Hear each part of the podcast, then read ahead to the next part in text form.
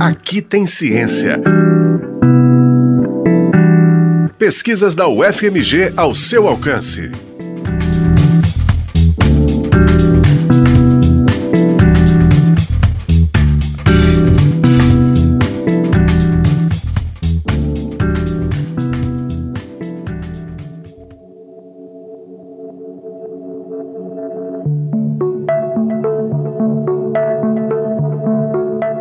Crianças ainda muito pequenas, na faixa de 3 anos a 4 anos, compreendem os significados do corpo e do cabelo negro em suas interações? Professora de Educação Infantil, a pesquisadora Elândia dos Santos foi atrás da resposta para essa questão, em sua pesquisa de mestrado desenvolvida no programa de pós-graduação Conhecimento e Inclusão Social em Educação da UFMG.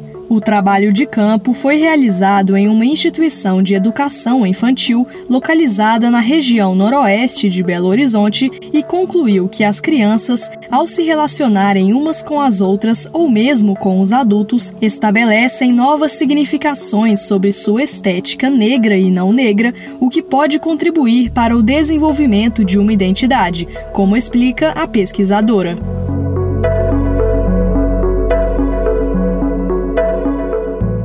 Foi possível observar que as crianças, elas sim, elas conseguiam construir e atribuir significados em relação ao que elas traziam do que elas aprendiam ou aprendiam em casa, elas conseguiam transformar aquilo, fazer e promover novas experiências entre os pares, entre, entre aquelas outras crianças. Então, esses saberes eram compartilhados é, por meio dessas experiências vivenciadas. E elas também não era necessário a oralidade para que isso acontecesse.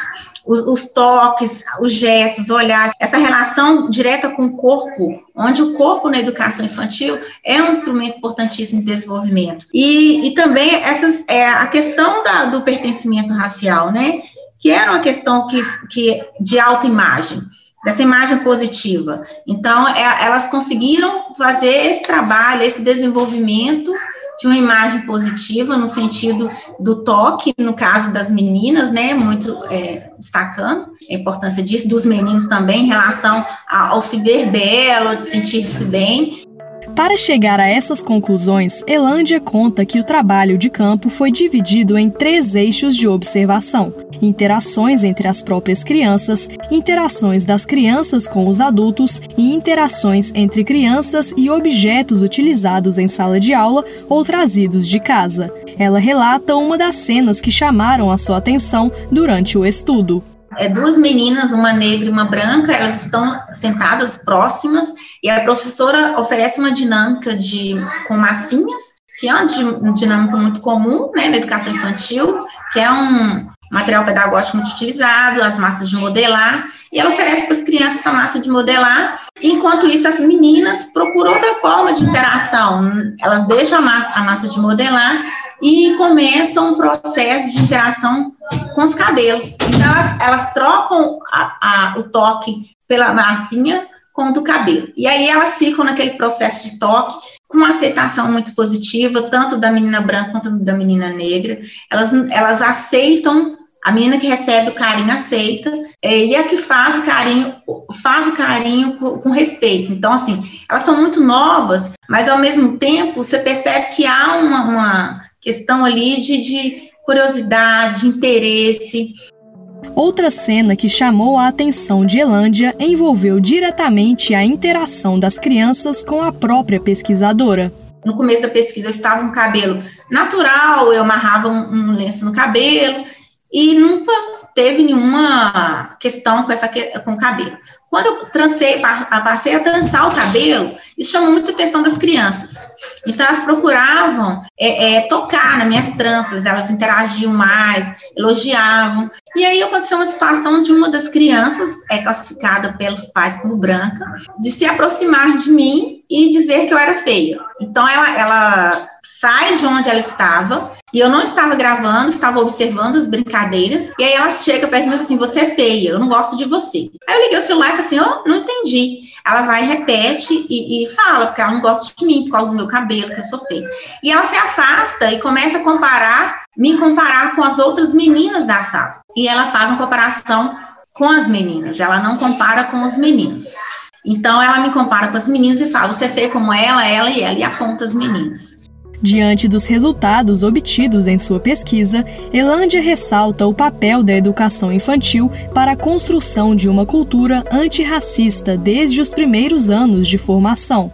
A escola ela continua operando como, um, um, como em seu papel importante, essencial, relevante nessa construção racial, juntamente com a família. Então, a família é o primeiro espaço de socialização da criança, e a escola vem junto com ela. Então, a escola, ela traz, quando ela traz é, representações positivas, ela consegue lidar com essas diferenças, interagir, interferir, quando acontece algum atrito, interferir positivamente, imediatamente, conseguir contornar ou desenvolver novas perspectivas ou novas estratégias para lidar com as diferenças, com os atritos. A escola ela contribui demais, ela favorece. A gente percebia que os projetos também estavam acontecendo na escola. É, a escola, quando ela tem a materialidade de, de apresentar para a criança todas essas, essas é, origens que a gente tem, né, o brasileiro tem, se ela consegue passar positivamente essas origens, todas elas, ela, ela facilita esse processo de aprendizado da criança essa identificação racial positiva.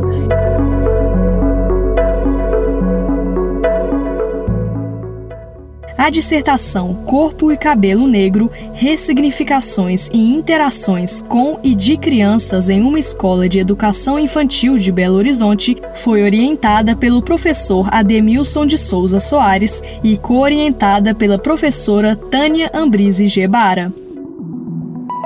Esse foi o Aqui Tem Ciência, programa semanal sobre as pesquisas realizadas na Universidade Federal de Minas Gerais. Exemplos de como a ciência é importante para a nossa vida.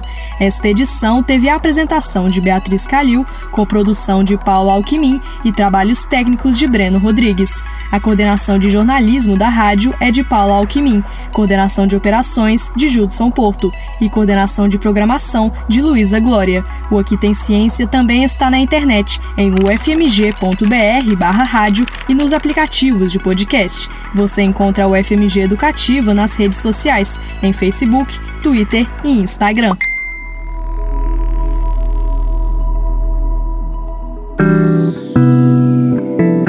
Aqui tem ciência. Pesquisas da UFMG ao seu alcance. Uma produção do Núcleo de Jornalismo da Rádio UFMG Educativa.